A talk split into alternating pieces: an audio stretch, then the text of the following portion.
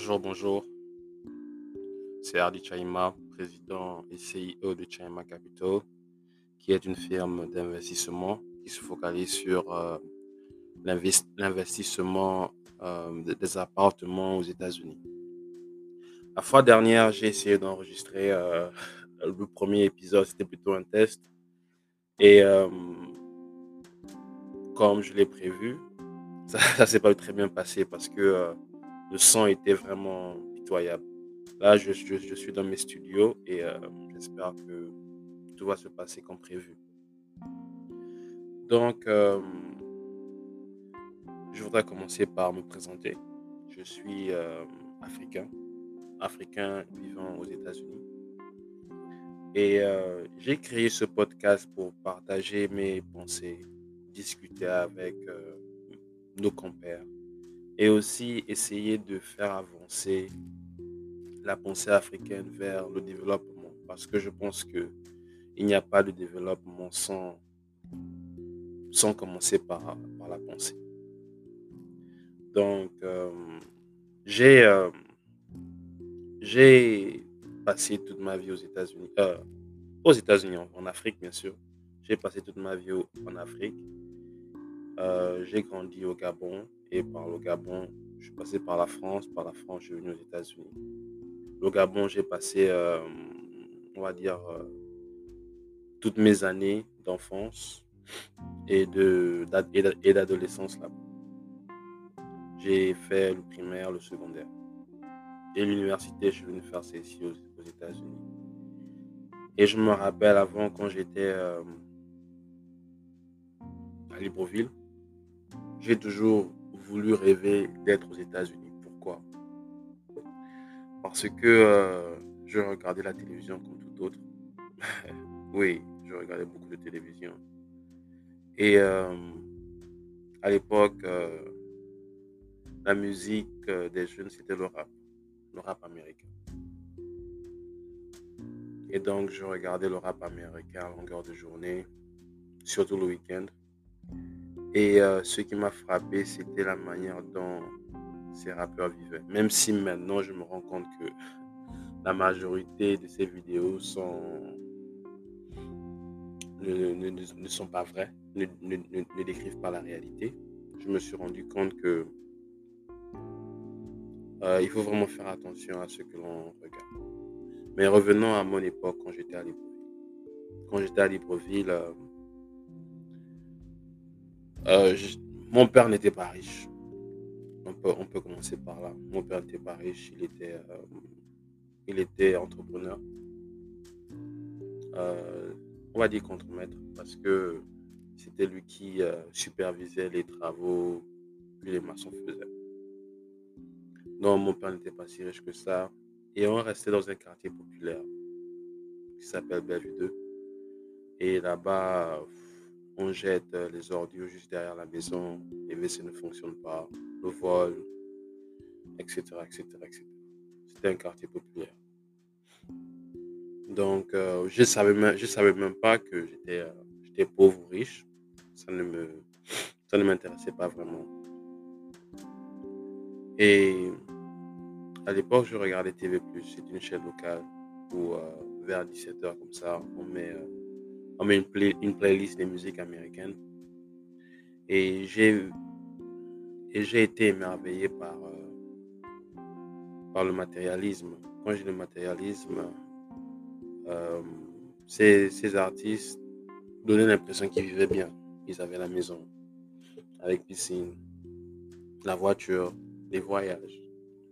Et venant de la perspective de quelqu'un qui, euh, qui n'a pas de piscine, euh, qui ne voyage pas, je me suis dit que peut-être euh, si on est aux États-Unis que je vais vivre, vivre ce genre de rêve.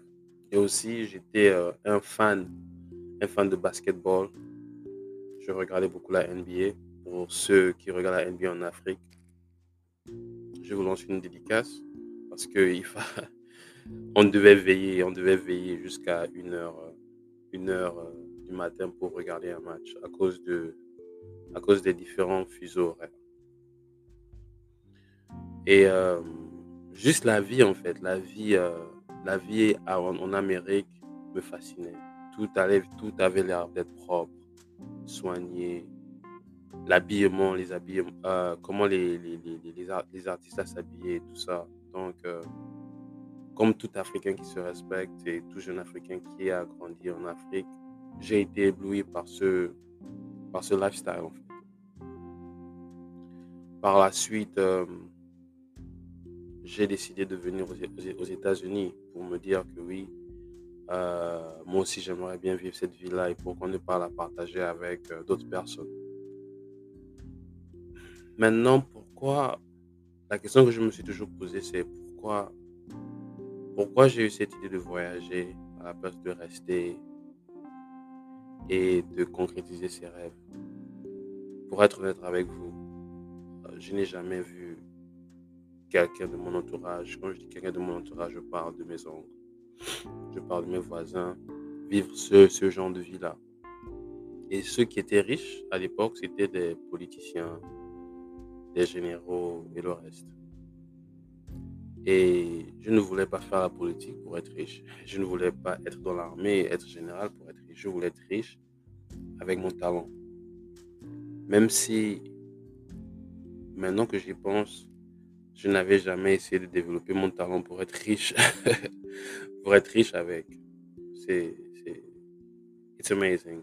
C'est étonnant d'y penser maintenant que je retourne en arrière. Et donc, euh, j'ai parlé de ça à mon père, que je voulais revenir aux États-Unis. Euh, pas revenir, que je voulais aller aux États-Unis. Il m'a dit, OK, on, va faire les, euh, les préparatifs. Préparatifs, il fallait avoir la préinscription, le I-20, le service, tout le tralala, quoi. Donc, comme on ne savait pas vraiment ce qu'il fallait faire, j'ai eu, eu à aller à une école de langue locale. Et à cette école, euh, on, a eu un, peu plus d'informations sur comment avoir ces documents-là. Par la grâce, euh, j'avais une voisine quand j'étais à Bellevue qui, qui avait eu son, euh, billet pour les, États-Unis et qui, et qui vivait déjà et qui partait à l'école. Donc, je suis rentré en contact avec elle. Elle m'a, aidé à faire les préparatifs euh, et tout le reste. J'étais vraiment très, très excité de, quitter l'Afrique, même si je ne savais pas ce qui m'attendait aux États-Unis. J'étais vraiment très excité de quitter l'Afrique. Euh, c'était un sentiment de peur et de joie en même temps. Peur parce que je savais pas ce qui m'attendait. De joie parce que j'étais excité finalement, je devais voir Drake, Nicki Minaj et tout le reste. ouais, c'était vraiment euh, quelque chose de d'exceptionnel en fait pour moi. Euh, et aussi, pendant que j'y pense, pour pouvoir avoir euh, avoir le, l'inscription, il fallait avoir beaucoup d'argent dans le compte bancaire. Beaucoup d'argent. Mon père s'est vraiment arrangé pour, rassembler cet, argent-là. Et euh, tout a été juste une volonté. Tout a été une volonté. Les ressources nécessaires pour voyager n'étaient pas là du coup. Il fallait aller étape par étape. Et je crois que c'est un élément à, à, à comment dire, à, à mettre en évidence. Il fallait, il fallait aller étape en étape. Et je crois que dans tout objectif, on a toujours l'impression qu'il faut juste y arriver. Non, c'est étape par étape. Sur, mon voyage aux, États-Unis, je l'ai vraiment fait, je l'ai vraiment fait étape par étape. Je, suis parti à l'école de langue. Je me suis mis en contact avec euh, ma voisine là. On a payé les différents documents qu'il fallait et ensuite, on a terminé avec euh, le billet d'avion. Le billet d'avion à l'époque, c'était 900, 950 000, quelque chose comme ça. 1 million.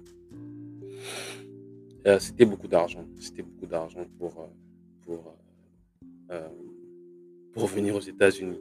Je dis bien venir parce que après être venu aux États-Unis, j'ai rencontré encore d'autres issues ignoble en fait. ignoble. Euh, mais je partage mon histoire avec vous juste pour voir mon parcours, pour en tirer des leçons et ensuite, euh, au fil des épisodes, on va parler de mes activités financières ici, euh, de mes investissements, de ma compagnie et toute autre chose. Et donc, revenons à mon départ pour les États-Unis. Je, après avoir acheté euh, le billet d'avion, euh, avant même d'acheter le billet d'avion, il fallait que je parte euh, faire la demande de visa avec tous mes documents. Donc, la première fois, j'étais parti. J'ai fait le rendez-vous online parce que je tu dois aller sur le site de l'ambassade online pour faire un rendez-vous. Et mon père m'avait remis un relevé bancaire. Donc, j'y vais. J'arrive et tout se passe bien je, je check la sécurité, je fais les empreintes et j'arrive euh, à un jeune intervieweur. Il, était américain, il parle un peu français, il se débrouillait en tout cas. Il m'a demandé pourquoi je voyageais. Je, disais que oui, je voyage parce que j'aimerais étudier dans les dans euh, l'agriculture industrielle, parce que c'est un secteur vraiment que qui est en défaut qui est un défaut euh, ici en Afrique et au Gabon en général. Et c'est vrai. L'agriculture industrielle est toujours un défaut en Afrique parce qu'on ne sait pas produire de manière industrielle des, des éléments nécessaires à notre, consommation. On produit de manière industrielle seulement pour exporter des choses que nous-mêmes on n'utilise pas vraiment. Mais ça, c'est un, c'est un, euh, c'est une autre histoire à parler à un autre moment. Par la suite, quand il m'a posé toutes ces questions, j'ai répondu. Il m'a, il m'a demandé euh, mes relevés bancaires. J'en avais qu'à mener qu'un. Je, n'avais amené qu'un. Il m'a dit oui, euh, j'en ai besoin de plusieurs. Tu vas devoir repasser pour pour que, pour que tu puisses au moins amener deux ou trois. Il m'a dit, euh, je, ne, je ne te refuse pas le visa, mais je te demande de repasser. Il m'a donné un papier, un document et euh, je suis parti. Quand je suis sorti, j'ai expliqué ça à ma mère que oui, on m'a pas accepté le visa parce que je n'ai pas eu des relevés bancaires. Assez de relevés bancaires.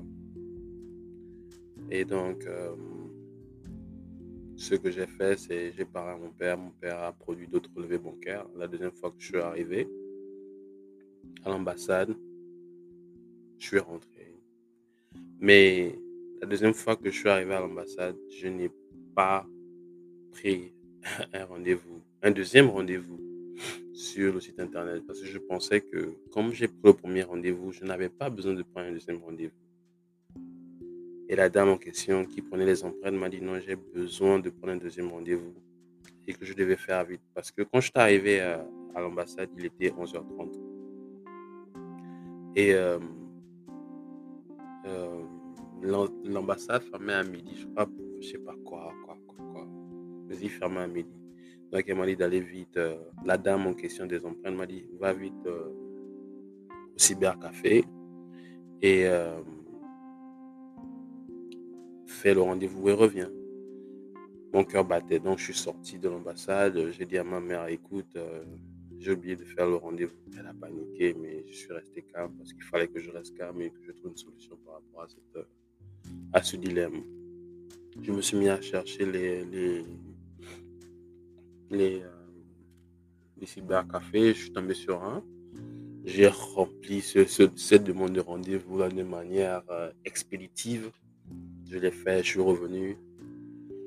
Et je suis euh, rentré dans l'ambassade. Et quand je suis rentré dans l'ambassade, j'ai remis le papier de rendez-vous, j'ai repris les empreintes. Et j'ai eu la chance, la grâce vraiment d'être assis avec la même personne. Et la même personne qui m'avait interviewé. Il m'a dit oui, waouh, ok, d'accord. tu as les bancaires, ok, laisse ton, passeport et demain, tu, tu viens prendre euh, ton visa. Et j'étais tellement content. J'étais tellement content que j'ai pu avoir ce visa parce que pour moi, venir aux États-Unis était un rêve, mais ce n'était pas un rêve euh, que je pensais pouvoir achever. Dans la vie, on, a, on a, des rêves, mais on, ne sait pas quels sont les rêves qu'on va, euh, on va pouvoir accomplir. Et même souvent, on n'essaie même pas de les accomplir. Et quand j'ai eu le feu vert, j'ai eu le visa, oh, j'étais vraiment content. J'étais vraiment content parce que je n'arrivais pas à réaliser que j'allais venir aux États-Unis. J'allais venir aux États-Unis. La terre des forts et des braves. je me rappelle de ça comme si c'était c'était vraiment vraiment une joie une joie énorme. Et je sais pas cette joie c'était énorme parce que je quittais mes parents. Je devenais mon euh, ma propre personne. Et je pense aussi que je me suis dit, si j'arrive à mettre un objectif dans ma tête, je pourrais le réaliser avec, avec beaucoup d'efforts. Et voilà, c'est la première partie de, de, mon histoire. La deuxième partie, on va parler de quand je suis venu aux États-Unis, qu'est-ce qui s'est passé, etc., etc., etc. Mais pour un peu résumer le tout, arrivé aux États-Unis, je suis passé par beaucoup de choses, école de langue encore, université, et j'ai fini par être sans-abri. J'étais sans-abri pendant, pendant deux ans. Et ça, ça n'a jamais été facile. Et, euh, je me dis que partager euh, ces expériences avec vous permet de vous aider et permet d'aider à ceux qui, qui, sont, qui passent par des moments difficiles. Et donc, euh, à bientôt. Et stay tuned.